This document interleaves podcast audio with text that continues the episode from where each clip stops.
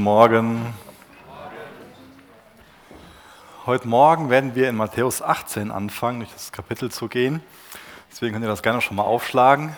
Wir haben vor zwei Wochen so einen längeren ähm, Erzählteil abgeschlossen, Kapitel 14 bis Kapitel 17 aus dem Matthäusevangelium, ganz viele verschiedene Begebenheiten aus dem Leben von Jesus.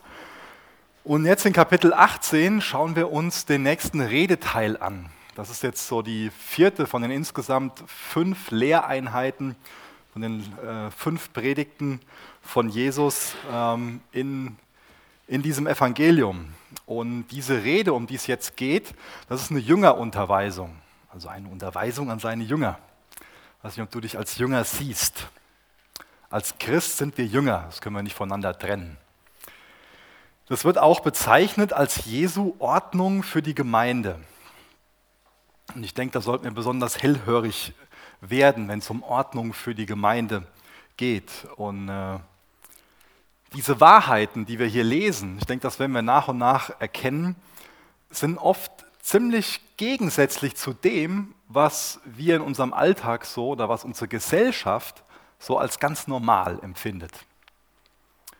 Und wie das mit so Dingen ist, die für uns normal sind, ähm, dann kann sich was einschleichen. Unser Denken kann einfach ganz ähm, anders sein. Das kann uns so fremd sein und uns muss das gar nicht bewusst sein, dass wir da so anders ticken, als Jesus uns eigentlich aufträgt. Und das wünsche ich mir. Das sind sehr, sehr ernste Themen, die da drin vorkommen. Da wünsche ich mir, dass wir auch mit so einer Ernsthaftigkeit da dran gehen und uns fragen, Jesus, wie sieht das denn für mich aus? Lebe ich nach diesen Gedanken? Und ich glaube, das wird uns freisetzen, als Gemeinde, als Einzelperson, genau in den Wahrheiten zu leben. Ich habe das überschrieben mit das kleine Einmaleins, wie Jünger miteinander umgehen oder wie man als Gemeinde miteinander umgeht. In der letzten Woche haben wir ein ganz freudiges Ereignis gehabt und wir haben vier Personen getauft. Und mit dieser Handlung haben die Täuflinge ausgedrückt, dass sie sich zu Jesus bekennen und dass sie sich zur Gemeinde bekennen. Und das sind so zwei Seiten von einer Münze. Das eine geht nicht ohne das andere. Keiner von uns kann irgendwie hergehen und sagen, ja, ich liebe Jesus, aber ich liebe mich die Gemeinde. Oder ich liebe die Gemeinde und ich äh, liebe Jesus nicht. Das geht nicht. Entweder oder. Wenn wir sagen, ich liebe Jesus, dann liebe ich auch die Gemeinde. Und ich denke, dass jeder Christ irgendwann so in der Versuchung steht, sich zu isolieren und ähm, die Gemeinde nicht mehr so zu lieben. Oft ist Gemeinde für uns was Wunderbares, aber das kann auch schon mal was wunderbar Anstrengendes sein. Denn wo Menschen zusammenkommen, das kennen wir, entstehen irgendwann Probleme. Da gibt es Reibungspunkte. In dem Text sehen wir das, dass es da auch so eine Rivalität gibt. Da will der eine der Große sein und der andere will größer sein. Es kann Vergleiche geben, Neid, Eifersüchteleien, irgendwie Konkurrenzdenken und schlechtes Gerede übereinander, ganz viele Dinge. Ich denke, wir kennen das aus allen Beziehungen, dass da, wo wir jemanden lieben, über kurz oder lang werden wir verletzt. Und über kurz oder lang verletzen wir. Das ist beides wahr. Wir verletzen andere, die wir lieben, und wir werden von anderen verletzt, die uns lieben. Und deswegen ist dieses Kapitel so relevant, weil wir da beigebracht bekommen, wie wir aus der Vergebung leben können, wie wir das verhindern können, dass wir da nur mit Verletzungen rumrennen und das zu Bitterkeit wird und die Gemeinschaft nur noch eine Qual wird. Weil ich glaube, dass das die Wahrheit ist, dass da, wo diese Verletzungen nicht ausgeräumt werden, da wird Gemeinde, da wird eine Beziehung zur Qual. Da ist Liebe nicht mehr wirklich möglich. Und deswegen ist es so wichtig, dass wir da hellhörig werden und uns äh, ganz neu mit diesem Einmaleins beschäftigen und nicht meinen, okay, wir, wir haben das schon mal gehört und wir kennen das. Und ich glaube, wir leben in einer Welt, wo das ganz normal ist, irgendwann so ähm, Leute zu ignorieren, wo uns, ähm, die, die uns vielleicht verletzt haben. Ich glaube, ihr kennt das vielleicht von, von Facebook, dann gibt es halt so einen kleinen Button, den man klicken kann und dann ist, der, ist die Person nicht mehr abonniert oder auf Instagram geht es auf Entfolgen oder bei WhatsApp wird blockiert. Aber das geht nicht in der Gemeinde. Das geht nicht. Das hat Jesus uns vorgelebt, wie das sein soll. Und wenn wir ihm zur Ehre unterwegs sein wollen, dann ist das so relevant, dass wir Vergebung leben, dass wir Versöhnung leben. Jesus, ich bitte dich, Jesus, wir bitten dich, dass du durch dein Wort zu uns redest. Danke für dein Wort, danke für die Wahrheit. Danke, dass uns deine Wahrheit ins Leben leitet, uns frei machen will. Bitte ich, dass du mir hilfst, dein Wort so weiterzugeben, dass du dadurch geehrt wirst. Amen. Matthäus 18 lesen wir mal den ersten Vers. In jener Stunde traten die Jünger zu Jesus und sprachen, wer ist denn der Größte im Reich der Himmel? Interessant ist, was vorher passiert ist. Im letzten Kapitel, Matthäus 17, haben wir ja davon gelesen, dass Jesus mit drei besonders, ähm, also mit drei engen Jüngern, die so im engsten Jüngerkreis waren, auf dem Berg der Verklärung gewesen ist. Und da haben sie Gemeinschaft mit, mit Gott gehabt, einen ganz besonderen heiligen Moment.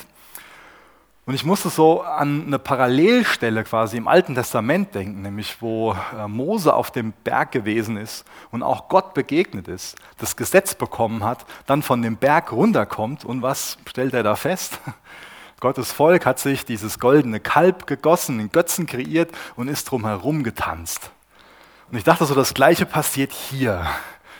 Nur dass das goldene Kalb so die, die eigene Sucht nach Anerkennung, dieses Geltungsbewusstsein ist. Das ist quasi ein Bekenntnis von den, von den Jüngern.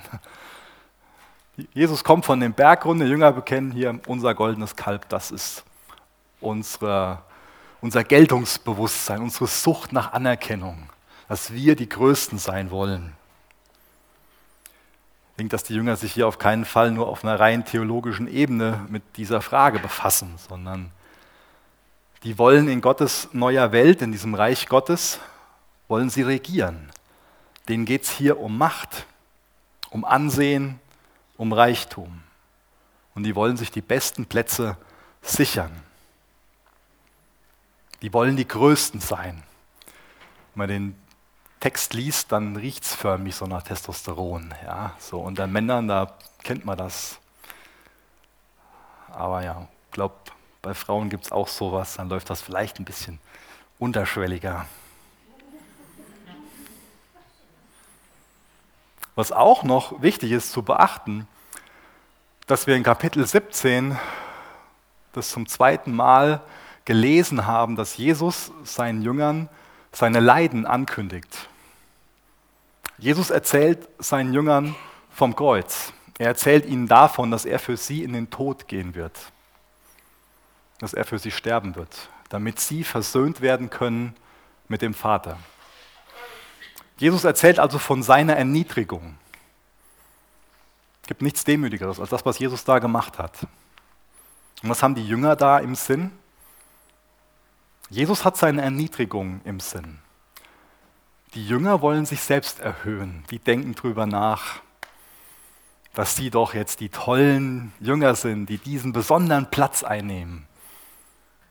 Es war ganz viel, ganz viel Stolz, was da offenbart wird. Und ich denke, wir können nicht einfach hergehen und meinen, das ist ja fern von uns, sondern vielleicht finden wir uns selbst wieder in diesem Text. Aber mich, mich ermutigt das so, mich fordert das so heraus, das Herz von Jesus zu sehen. Er denkt über seine Erniedrigung nach.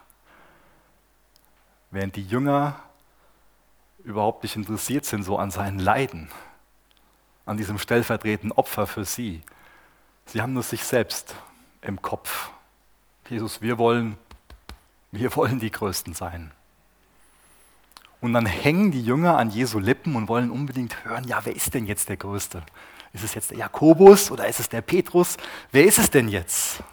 Wer ist denn jetzt der Größte? Und dann lesen wir in Vers 2, und als Jesus ein Kind herbeigerufen hatte, stellte er es in ihre Mitte und sprach, Wahrlich, ich sage euch, wenn ihr nicht umkehrt und werdet wie die Kinder, so werdet ihr keinesfalls in das Reich der Himmel hineinkommen. Darum, wenn jemand sich selbst erniedrigen und wie dieses Kind und wird wie dieses Kind, der ist der Größte im Reich der Himmel. Weder der Petrus noch der Jakobus, auch nicht der Johannes. Jesus nimmt ein kleines Kind. Von dem Wort, was da im Griechischen gebraucht wird, wird klar, das ist maximal sieben Jahre alt und stellt es da in den Mittelpunkt und nimmt es so als eine, als eine Veranschaulichung für seine Antwort. Während die Jünger sich jetzt hier weiter Gedanken machen über ihren Status im Reich Gottes. Jetzt sagt Jesus ihnen, wenn ihr nicht so werdet wie dieses Kind, dann kommt ihr erst gar nicht hinein. Also die Jünger machen sich schon Gedanken darum, dass sie ja an sich das Recht haben, die Größten zu sein. Vielleicht gehe ich jetzt ein bisschen weit. Aber Jesus macht ihnen klar, hört mal, bevor ihr darüber nachdenken könnt, die Größten zu sein, müsst ihr erstmal reinkommen. Das ist Jesus erstmal wichtiger, dieses Thema anzuschneiden.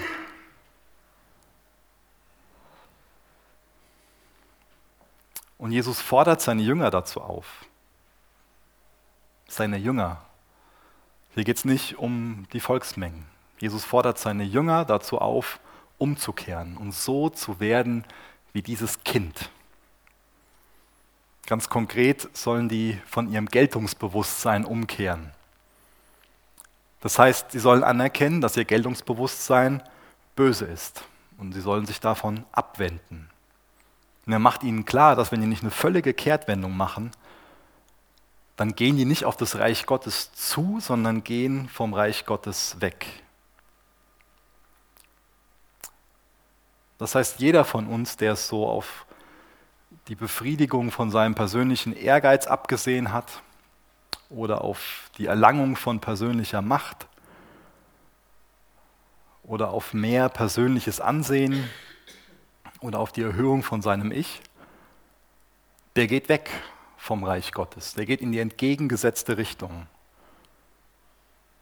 Solange wir uns selbst für das Wichtigste halten, solange kehren wir dem Reich Gottes unseren Rücken zu und sollten so eine Kehrtwendung machen, wenn wir überhaupt in das Reich Gottes kommen möchten. Was bedeutet das denn, wie die Kinder zu werden? Meine, eine Eigenschaft von Kindern ist ja, dass sie sich ähm, wirklich freuen können, dass sie feiern können, dass sie genießen können, bevor sie irgendwann abstumpfen gegenüber den Wundern des Lebens. Außerdem besitzen sie bis zum gewissen Alter zumindest so die Fähigkeit zu vergessen und zu vergeben. Das habe ich schon so oft erlebt mit meinen Kindern, wo ich versagt habe und das dann auch eingestanden habe und es geht so schnell, dass die sich dass die wieder das Vertrauen haben, dass sie sich über, über mich freuen, wo ich einfach nur erstaunt bin und auch beschämt bin davon. Aber ich glaube, im Kern geht es Jesus hier um zwei andere Eigenschaften. Nämlich zum einen um so eine kindliche Abhängigkeit und auch um ein kindliches Vertrauen. Und ich bin davon überzeugt, dass wenn wir Erwachsene unsere Abhängigkeit von Gott als so selbstverständlich hinnehmen würden, wie ein Kind das macht, wie ein Kind seine Abhängigkeit von seinen Eltern einfach so ganz selbstverständlich annimmt, dann würde davon ganz viel Friede und auch Stärke für unser Leben ausgehen. So ein Kind vertraut ganz automatisch seinen Eltern. Das ist ganz ähm, verträumt im Garten am Spielen und freut sich am Leben und weiß, ach, wenn ich gleich nach dem Spielen nach Hause komme, da sind meine Eltern für mich da, da bekomme ich was zu essen, da werde ich versorgt, da habe ich ein, ein, ein äh, wie heißt das, ein, ein, ein, wohliges Zuhause. Ihr wisst, was ich meine. Also ich fühle mich, fühl mich wohlfühlen, es ist warm und kann da aufgenommen sein. Das ist so ganz natürlich, es ist klar, das kann gar nicht anders sein, als dass sich meine Eltern wohlwollend um mich kümmern, dass die mich versorgen. Ich meine, so ein kleines Kind ist absolut abhängig. Und ähm, ich glaube, dass das für uns Erwachsene oft so ein großes Problem ist, wenn wir an einzelnen Punkten erkennen, wie abhängig wir eigentlich sind. Und ganz oft ist unser Denken so davon geprägt, dass wir meinen, wir haben alles im Griff. Wenn es um Finanzen geht, um unseren Job und alles Mögliche. Und uns wird nur ab und zu in unserem Leben unsere Zerbrechlichkeit so bewusst, dass wir nämlich nicht alles in unserer Hand haben, dass wir total abhängig sind. Und im Kern geht es ja hier um das Thema Erlösung. Und da müssen wir absolut anerkennen, dass wir abhängig sind von Gottes Gnade. Dass wir das nicht in unserer Hand haben, dass wir nichts tun können, um uns irgendwie annehmbar vor Gott zu machen. Da ist nichts, was wir tun können. Das haben wir nicht in unserer Hand. Aber wie wunderbar zu wissen, auch aus diesem Text, was Gott für ein Vaterherz hat, wie er uns zugewandt ist, wie er uns annehmen will, wie er uns vergeben will. Gottes Vergebung steht für jeden bereit, der anerkennt, wie abhängig er ist. Kindliche Abhängigkeit, kindliches Vertrauen.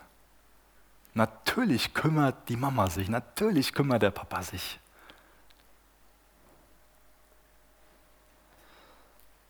Die Erkenntnis, wie niedrig wir vor Gott sind und auch wie groß Gott ist, die macht uns demütig. Ich habe ja diese Predigt überschrieben mit das kleine Einmaleins, wie Christen in der Gemeinde miteinander umgehen oder wie man innerhalb der Gemeinde mit sich umgeht. Und das ist, glaube ich, die erste Voraussetzung für wirklich ein gutes Miteinander. Dass man selbst demütig ist, dass der andere demütig ist. Weil jemand, der demütig ist, der meint nicht, ich muss der Größte sein. Der vergleicht sich nicht mit dem anderen. Der hat nicht so ein Geltungsbewusstsein, dass er sich in den Vordergrund drängen muss. Der ist nicht stolz von sich selbst eingenommen. Der gebraucht nicht seine Ellbogen, um irgendwie mehr Platz zu bekommen, um sich mehr darstellen zu können. Da ist kein Konkurrenzdenken mehr. Und ich habe eben schon daran erinnert, an diese Leidensankündigung von Jesus. Und wir werden nachher im Abendmahl auch daran, daran denken, dass es nicht nur eine Ankündigung war, sondern dass er das wahrgemacht hat, dass er für uns, für dich, für mich in den Tod gegangen ist, diese Leiden auf sich genommen hat.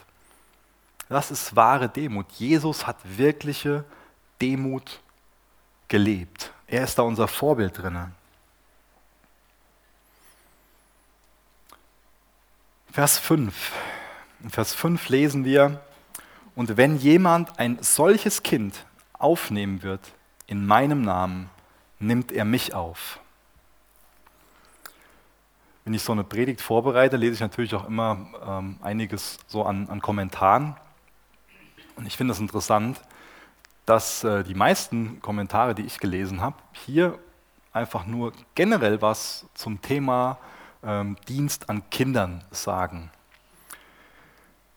Und ich will das mal als ein Beispiel nehmen, dass es, dass es wichtig ist, dass wir ähm, gewisse Prinzipien beachten, wenn wir so einen Text ähm, auslegen. Und dieser ganze Abschnitt, in den es heute geht, um die, in diese ersten zehn Verse, da sind sicherlich auch Anwendungen drin zum Thema Erziehung, zum Thema Dienst an Kindern, zum Thema Kinderschützen. Da kommen wir auch gleich noch zu. Aber ich lese nochmal diesen Vers 5. Und wenn jemand ein solches Kind aufnehmen wird in meinem Namen, nimmt er mich auf. Hier geht es nicht allgemein um Kinder, das sollten wir beachten. Hier geht es um ein solches Kind. Und eben ging es um die wahren Jünger, um diejenigen, die wirklich demütig geworden sind, in dem Sinne, dass sie erkannt haben, ich kann mich nicht selbst erlösen, ich brauche Jesus, der mich erlöst.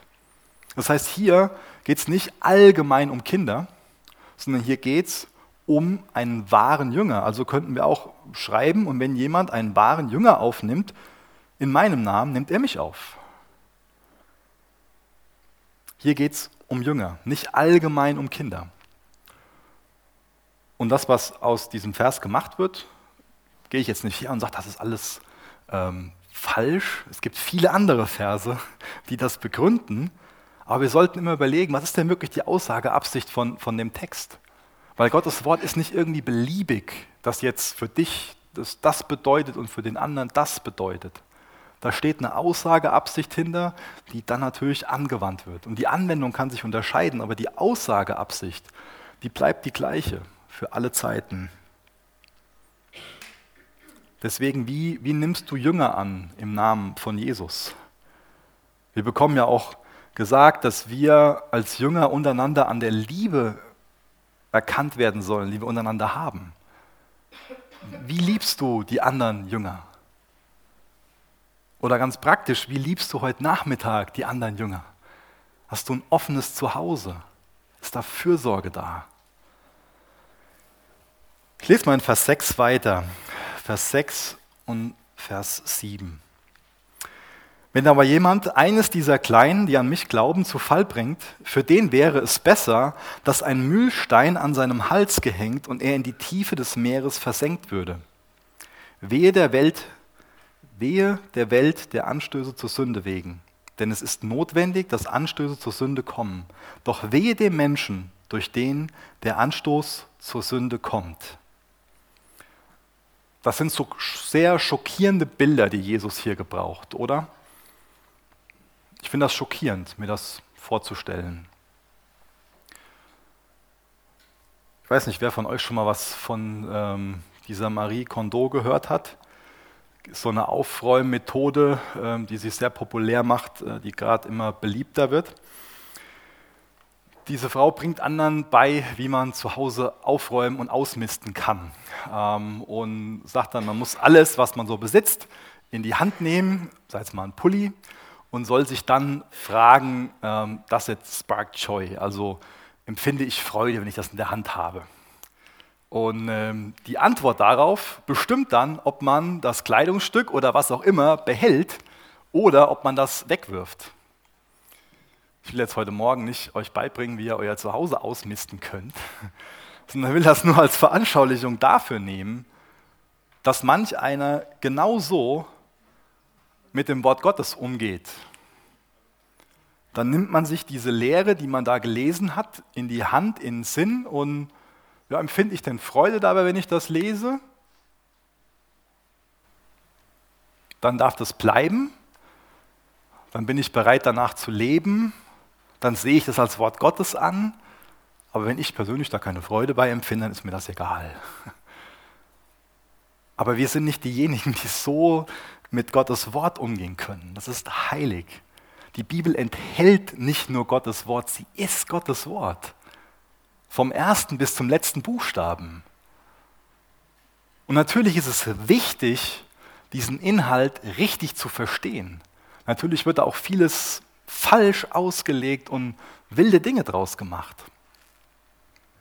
Aber wir sind nicht diejenigen, die da was rausstreichen können oder bestimmen können, ach, ich gab mal so kein, kein Gefühl für, keinen Bezug zu, lass ich mal so stehen. Ich denke, Jesus übertreibt hier ganz bewusst, weil wir total abgestumpft sind für dieses Thema, was er hier aufgreift. Wenn wir diesen Text jetzt lesen, dann soll in unserem Kopf so ein Bild entstehen von uns selbst, dass wir einen Mühlstein in unserem Kopf haben. Nicht so einen kleinen, sondern da ist ein Eselsmühlstein. Also ein Mühlstein äh, wird da beschrieben, den ein Esel bewegt. Das sind relativ große. Und hier wird nicht einfach nur so das Ufer beschrieben, sondern hier wird das tiefe Meer beschrieben. Kann sich jeder von uns vorstellen, was das bedeutet, wenn wir so als, als Kragen so, so ziemlich mafiamäßig so einen Mühlstein um den Hals haben und ins Meer geworfen werden. Grausam. Interessant ist, dass in der Antike tatsächlich so eine Form der Hinrichtung in manchen Kulturen von der Dorfgemeinschaft praktiziert wurde. Und das war die Strafe für Vergehen gegen die Gemeinschaft. Vielleicht ist es auch eine Sache, die uns hier bewusst werden sollte, dass wenn wir andere, vor allen Dingen auch Kinder, zur Sünde verführen, dann ist es ein Vergehen an der Gemeinschaft.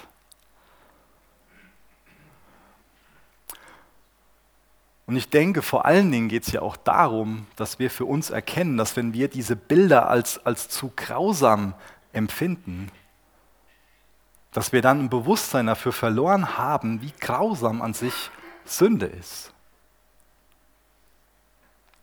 Und Jesus sagt uns hier nicht, wie grausam Sünde ist, damit wir uns irgendwie nur ähm, von uns selbst als, äh, und dass wir uns selbst irgendwie als, als eklig empfinden und verdammen, sondern dass er uns erklären will, wie ein Miteinander stattfinden kann und auch wie wichtig es ist, dass wir uns von ihm reinigen, dass wir uns von ihm retten lassen. Das ist ja sein Herz. Er will uns befreien, er will uns retten.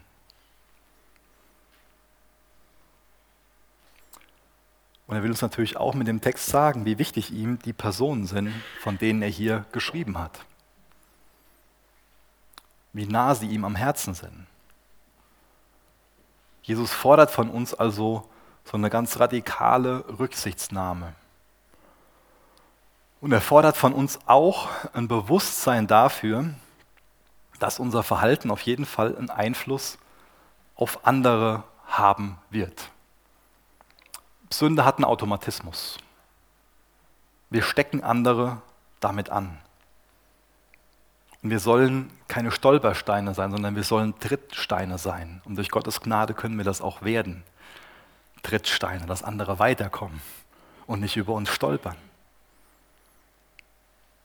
Aber wir können Menschen auf ganz unterschiedliche Art und Weise zum Stolpern bringen.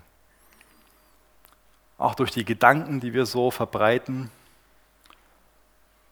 durch Lehre, durch Ansichten. Ich denke auch ein ganz wichtiger Bereich, wodurch wir andere zum Stolpern bringen, ist einfach unsere Einstellung, die wir oft so an den Tag legen.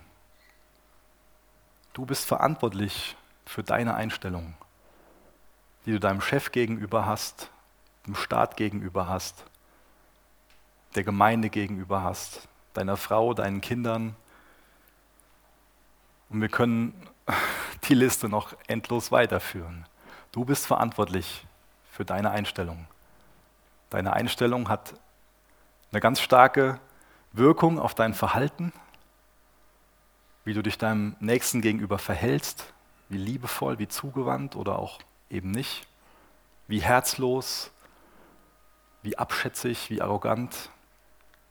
Und deine Einstellung hat auch einen Einfluss auf deinen Nächsten kann ihm dabei helfen, den anderen zu wertschätzen oder kann den anderen zum Stolpern bringen.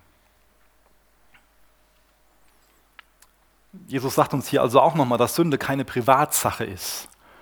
Das ist ja auch oft so ein, so ein, Denken, was sich schon mal bei uns einschleichen kann, dass wir meinen, ja, solange das nur irgendwie mein Leben betrifft, es tut ja sonst keinem weh, in Anführungsstrichen. Das ist aber nicht so.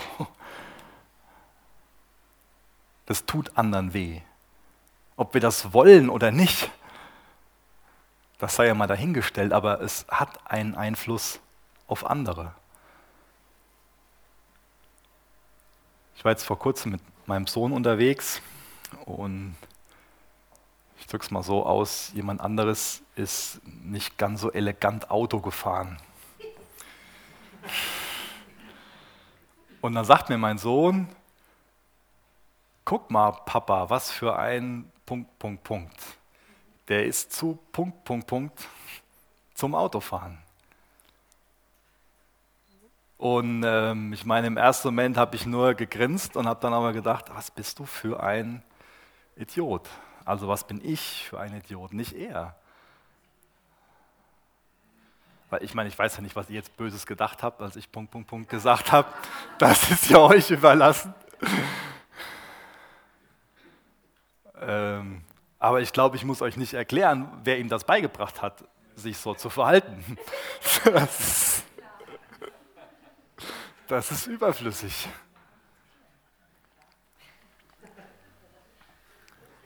Und mich hat das echt erschreckt, weil mein Verhalten hat einen Einfluss auf ihn, hat einen Einfluss darauf, wie er andere sieht, ob er sich arrogant über andere stellt und andere abschätzig behandelt.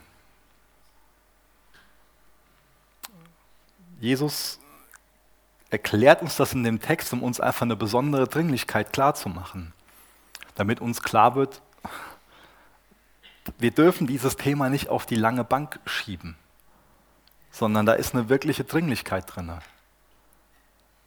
Wenn wir da falsche Haltungen haben, wenn wir da Bitterkeit in uns haben, was es auch immer ist, wir können das, oder wir sind schon mal sehr gut darin, das, das zu entschuldigen und auf die lange Bank zu schieben und zu sagen, ja, der andere hat sich ja so und so verhalten oder mir ist das und das passiert und ja, ich habe noch keine Gelegenheit gehabt, das aus dem Weg zu bringen und hundert andere Ausreden, die wir finden können. Aber das sind Ausreden und die müssen wir als Ausreden erkennen und Verantwortung übernehmen für uns und Dinge wirklich klären. Wenn das nur zwischen uns und, und Gott ist, dann sollten wir das ans Kreuz bringen. Aber so oft sind auch andere da involviert und dann haben wir die Verantwortung, zu anderen hinzugehen und es zu bereinigen, uns zu versöhnen. Den Wunsch zur Versöhnung zu haben. Zur Versöhnung gehören immer zwei. Das ist, das ist richtig. Aber wir sind in der Verantwortung zu vergeben und wir sind in der Verantwortung, um Vergebung zu bitten. Jeder einzelne von uns.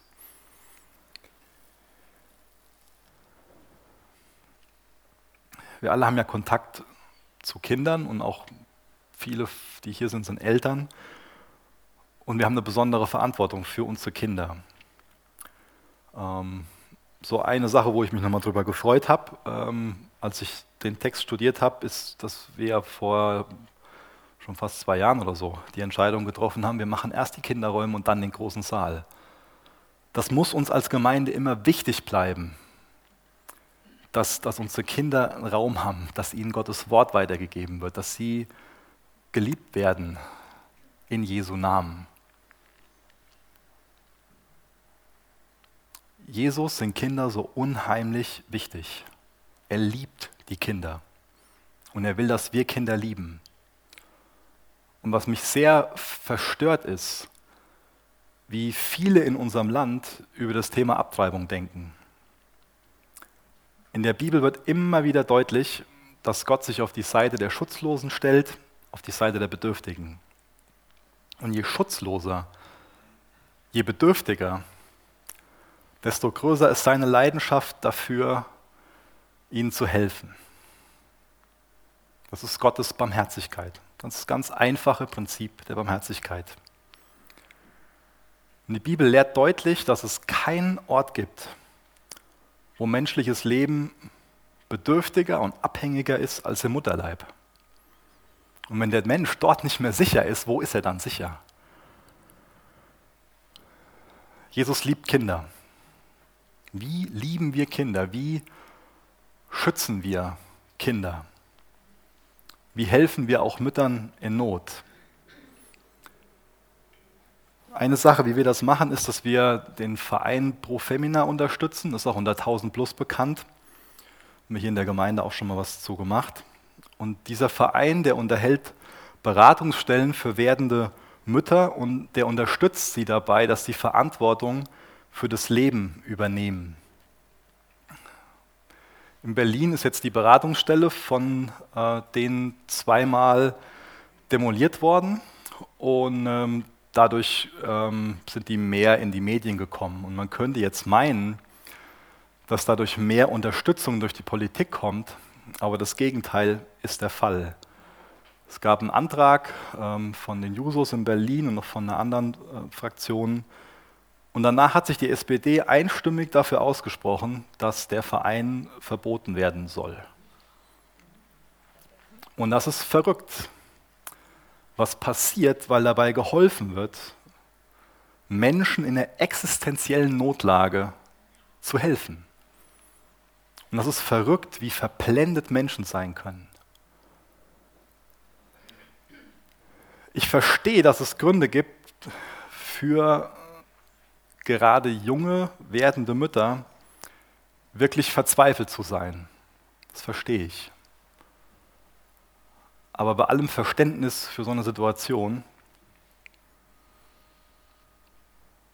Abtreibung bleibt Mord. Auch wenn das aus Verzweiflung geschieht. So ein Embryo ist zu Beginn biologisch gesehen ein Zellklumpen. Aber das sind Zellen menschlichen Lebens. Das menschliche Leben hat bereits begonnen. Und wenn man das weiter wachsen lässt, dann entsteht daraus, auch bei aller Ähnlichkeit von den Entwicklungsstadien anderer Säugetiere, kein Hund, sondern ein Mensch. und die Würde des Menschen ist unantastbar. Das heißt, die werdende Mutter, die bestimmt nicht nur über ihren Bauch, über ihren Körper, sondern über das Weiterleben von einem Menschen. Und dieser Mensch befindet sich in einer besonders schützenswerten Phase. Es gibt keine hohen und es gibt auch keine niedrigen Formen menschlichen Lebens. Gerade für Deutschland ist das absolut beschämend, dass das bei manchen immer noch nicht angekommen ist. Deswegen fängt Kinderschutz und auch Kinderfreundlichkeit beim Thema Abtreibung an. Jesus sind Kinder wirklich wichtig. Er liebt sie. Und wir sollten überlegen, wie wir unsere Kinder schützen können. Und wenn wir überlegen, unsere Kinder zu schützen, dann bedeutet das nicht, dass wir irgendwie so eine Schutzblase kreieren sollen. Natürlich ist auch, ähm, sind Grenzen wichtig. Wenn ich jetzt zum Beispiel an einen Kindergarten denke, wenn ein Kindergarten jetzt außenrum keinen Zaun hat, das macht keinen Sinn. Dann laufen Kinder weg, sondern da ist der Zaun ein, ein Schutz. Natürlich ist es wichtig, dass wir unseren Kindern Grenzen setzen, damit sie da in diesem Bereich Freiheit und Leben erfahren. Aber wir können viele schlechte Einflüsse gar nicht von ihnen abhalten. Ist gar nicht möglich. Bei manchen sollten wir das tun, solange es geht. Aber wo ich darauf hinaus will, ist, wir müssen Kinder zu einer Eigenständigkeit erziehen. Wir müssen ihnen ein Weltbild, ein Gottesbild beibringen, was sie einfach prägt, was, was biblisch ist und ihnen auch dabei helfen, dass sie einen Charakter, eine Persönlichkeit entwickeln, die wirklich stark ist. Früher oder später ist jeder ähm, außerhalb dieser Schutzblase im wirklichen Leben angekommen. Und da gilt es wirklich überlebensfähig zu sein. Deswegen ist es so wichtig, dass wir diesen Auftrag, dieses Mandat, unsere Kinder zu erziehen, dass wir das annehmen und mit, mit viel Kraft, mit viel Weisheit tun mit viel Verständnis aus Gottes Wort, mit viel Liebe. Und ich glaube, wir schützen unsere Kinder in allererster Linie dadurch, dass wir ihren Glauben wirklich stärken. Und ich habe das eben schon mal betont und ist es als Gemeinde besonders wichtig, eine, eine, gute Kinderarbeit, Kindergottesdienst zu machen, Teenkreis, Jugend. Das ist uns voll wichtig und es, es wäre großartig, wenn das in Zukunft noch wichtiger wird und wir so in Jesu Namen ganz viele Kinder, Teens und Jugendliche lieben. Aber ich will uns heute Morgen nochmal dazu ermutigen, das, was hier stattfindet an einem Sonntagmorgen, das sind zwei Stunden. Ich will dir die Frage stellen, was findet in deinem Zuhause die Woche über statt? Wie bist du da der Pastor, der Hirte von deinen Kindern? Wie investierst du da in sie? Was gibst du ihnen da weiter? wir können nicht irgendwie meinen, so ja, im Kindergottesdienst in den zwei Stunden, da wird dann alles wieder, wieder gut gemacht und da kriegen die schon alles mit. Wie nimmst du zu Hause deine Verantwortung an? Haben deine Kinder in dir ein gutes Vorbild zu Hause? Das ist viel Schutz. Kinder werden so viel nachahmen, wie du bist. Ich habe das eben erklärt von meinem Sohn.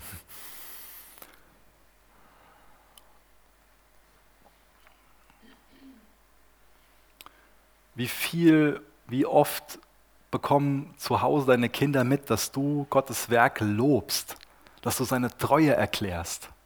Ich glaube, das hat einen riesen Einfluss auf sie. Ich lese in Vers 8 weiter bis Vers 10. Wenn aber deine Hand oder dein Fuß dir Anstoß zur Sünde gibt, so hau ihn ab und wirf ihn von dir. Es ist besser für dich, lahm oder als Krüppel in das Leben hineinzugehen, als mit zwei Händen oder mit zwei Füßen in das ewige Feuer geworfen zu werden. Und wenn dein Auge dir Anlass zur Sünde gibt, so reiß es aus und wirf es von dir. Es ist besser für dich, einäugig in das Leben hineinzugehen, als mit zwei Augen in die Hölle des Feuers geworfen zu werden. Seht zu, dass ihr nicht eines dieser Kleinen verachtet. Denn ich sage euch, dass ihre Engel in den Himmeln alle Zeit das Angesicht meines Vaters schauen, der in den Himmeln ist. Ich glaube, hier wird ein weiterer Punkt erklärt, wie wir unsere Kinder schützen können, wie wir sie lieben können. Nämlich indem wir persönlich wirklich radikal gegen das Böse in unserem Leben vorgehen. Sünde nicht entschuldigen, Sünde nicht tolerieren. Wie gehst du mit Sünde in deinem Leben um? Entschuldigst du sie? Tolerierst du sie? Sagst du, ja, pff, ist ja normal, die anderen machen das ja auch so.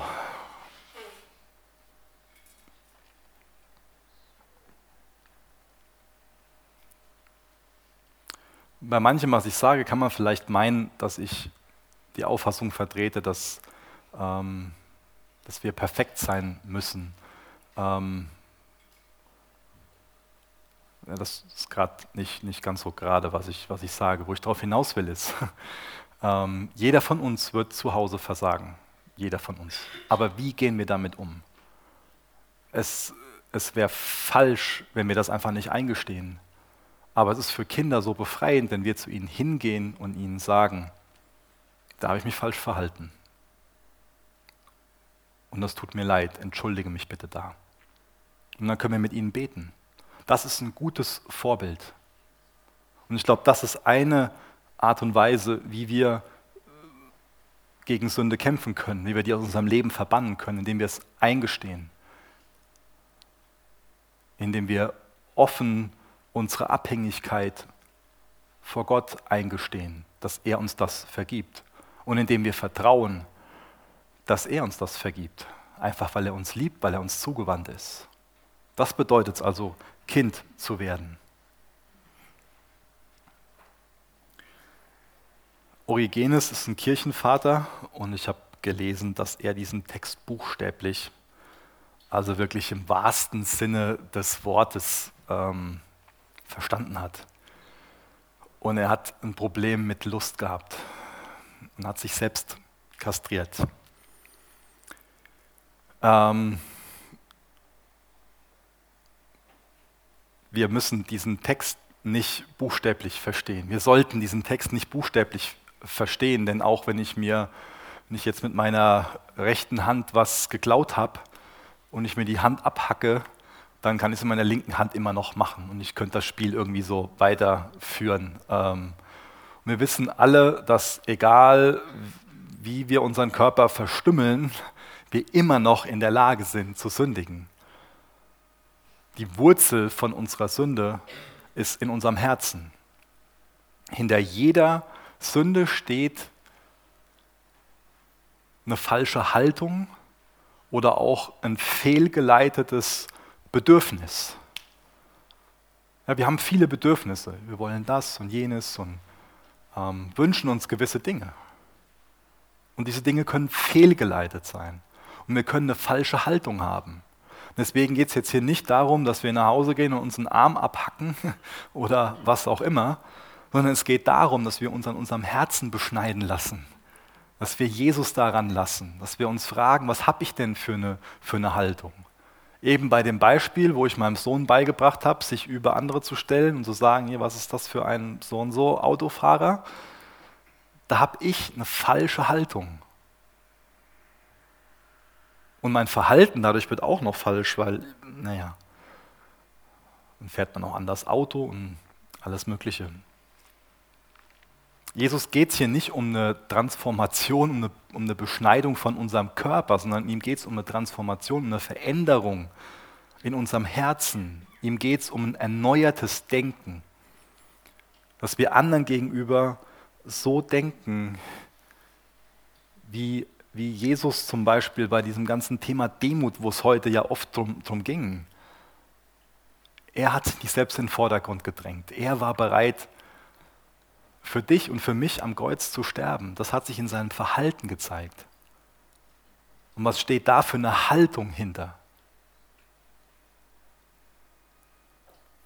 Ihm war klar, was da für Leiden auf ihn zukommen, als er im Garten Gethsemane war da war der Wunsch bei ihm, hat, hat er gebetet, äh, im, im Gebet gerungen und seinem Vater gesagt, bitte lass diesen Kelch an mir vorübergehen. Da waren diese, diese Leiden, die waren ihm wirklich vor Augen. Er wusste, was er für einen Preis bezahlen muss. Aber er hat gesagt, nicht mein Wille, sondern dein Wille geschehe. In Kapitel 17 wurde ganz klar Selbstverleugnung gelehrt. Und Selbstverleugnung, das ist ein wichtiges Thema für uns. Hingabe, Selbstverleugnung. Wenn wir als Jünger Jesu leben wollen, dann orientieren wir uns am Herzen von Jesu, an seiner Demut, an seiner Selbstverleugnung, an seiner Hingabe, an seinem Gehorsam dem Vater gegenüber. Und dann komme ich wieder zurück zu diesem kleinen Einmaleins des Miteinanders in der Gemeinde. Wie gehen wir miteinander um, wenn wir demütig sind? Wenn wir diese Haltung gegenüber haben, dann macht Gemeinde wirklich Freude. Dann versammeln wir uns gerne als Gemeinde an einem Sonntagmorgen oder in der Chapel Group. Und dann kommt es wieder vor, ja, dass Verletzungen entstehen. Und dann räumen wir das aus dem Weg.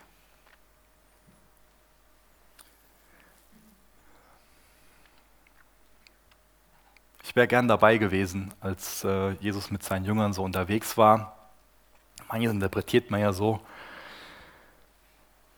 Das wird nie langweilig gewesen sein. Da wird es oft am Jüngertisch einfach ganz viel Freude gegeben haben und ein lockeres Miteinander. Aber als Jesus dieses Thema anspricht, da macht keiner mehr irgendwie Witze und ist so, oh, lala ich glaube, als er dieses Thema anspricht, wird es wirklich ernst am Jüngertisch. Da ist kein Platz mehr für Ironie. Da ist so das lockere Miteinander vorbei. Kann man wahrscheinlich eine Nadel fallen hören. Und ich glaube, für uns ist es wichtig, dass wir an den gleichen Punkt kommen.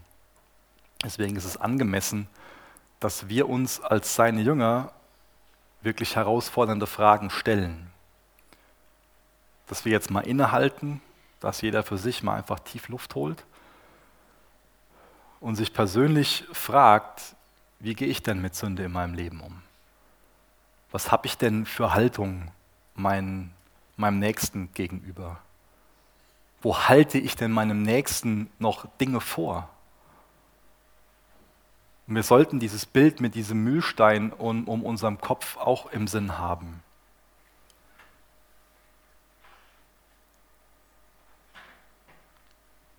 Gibt es da eine Beziehung? Gibt es da irgendwas für ein Gerät, eine Substanz? Irgendeine Unversöhnlichkeit, die aus deinem Leben entfernt werden muss? Mach was Radikales, zieh das raus steh weiter auf, gib nicht auf. Das Hoffnungsmachende ist, dass Jesus uns seine Hand hinhält, dass er uns vergeben will.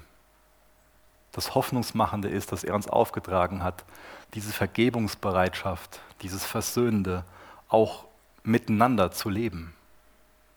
Deswegen lasst uns so füreinander da sein. Lasst uns gegenseitig Jesus zeigen. Wir haben jetzt hier im Text auch von der Hölle gelesen, von Engeln. Wo wir jetzt hier von Engeln gelesen haben, das wird oft als so ein Hinweis auf Schutzengel verstanden. Und durch den Text wird auf jeden Fall beschrieben, dass, wir, dass es ähm, Engel gibt, die über uns wachen und die uns dienen. In Hebräer 1, Vers 14, das lese ich mal eben vor, lesen wir, sind sie nicht alle dienstbare Geister ausgesandt zum Dienst um derer willen, die das Heil erben sollen.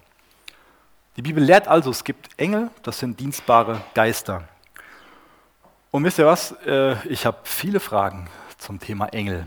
Und ich lese deswegen mal einen Text aus Apostelgeschichte 23, Vers 8 bis Vers 11. Denn die Sadduzäer sagen, es gebe keine Auferstehung, noch Engel, noch Geist. Die Pharisäer aber bekennen beides. Es entstand aber ein großes Geschrei und einige der Schriftgelehrten von der Partei der Pharisäer standen auf und stritten und sagten, wir finden an diesem Menschen nichts Böses, wenn aber ein Geist oder ein Engel zu ihm geredet hat.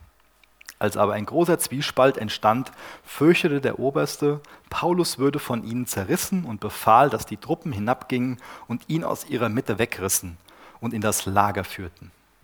In der folgenden Nacht aber stand der Herr bei ihm und sprach, sei guten Mutes, Denn wie du meine Sache in Jerusalem bezeugt hast, so musst du sie auch in Rom bezeugen.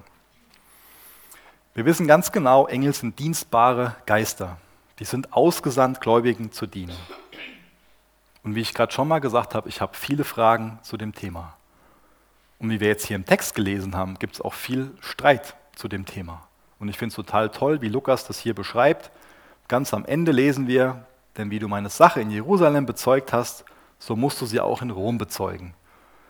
Ähm, und ich glaube, dass das eine gute Art und Weise ist, hier ging es ja auch im Kontext um die Engel und so weiter, ähm, damit umzugehen. Vieles dazu können wir gar nicht wissen. Und unser Fokus sollte genau darauf sein, dass wir Jesus bezeugen. Weil wir können uns über zweitrangige Themen sonst wie hin und her streiten, wie das hier geschieht, aber wir können auch Zeugen sein. Deswegen will ich uns dazu Mut machen, Zeugen zu sein.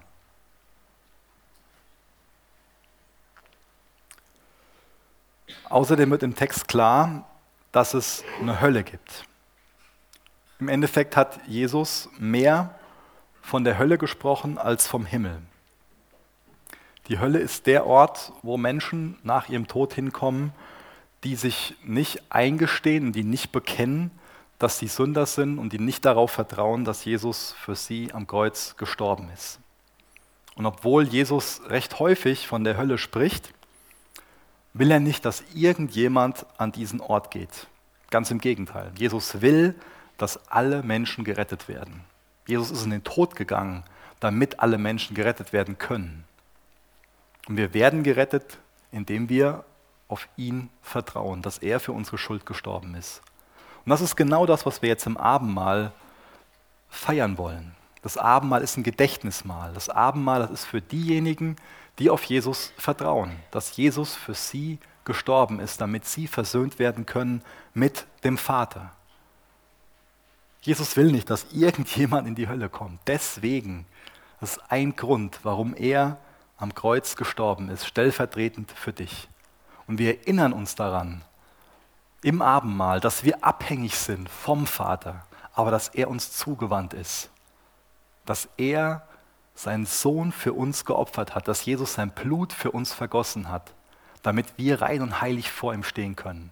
Niemand von uns kann sich durch irgendwie eigene Werke retten. Das kann keiner von uns. Aber es gibt Hoffnung und so viel Freude durch das Kreuz, weil uns Jesus gerettet hat. Das ist unser Fokus im Abendmahl. Das wird jetzt noch mit uns beten. Danach werden wir noch ähm, Gott durch Lieder anbeten. Und in der Zeit wird das Abendmahl ausgeteilt.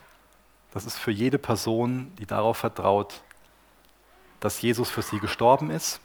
Wir werden das gemeinsam einnehmen, deswegen behalte das bitte noch ähm, für euch. Also halte das bitte für euch einfach fest, bis dann der Manfred nach vorne kommt und wir das gemeinsam nehmen werden. Ihr könnt noch bitte mit mir aufstehen, ich will noch ähm, mit uns beten zum Abschluss.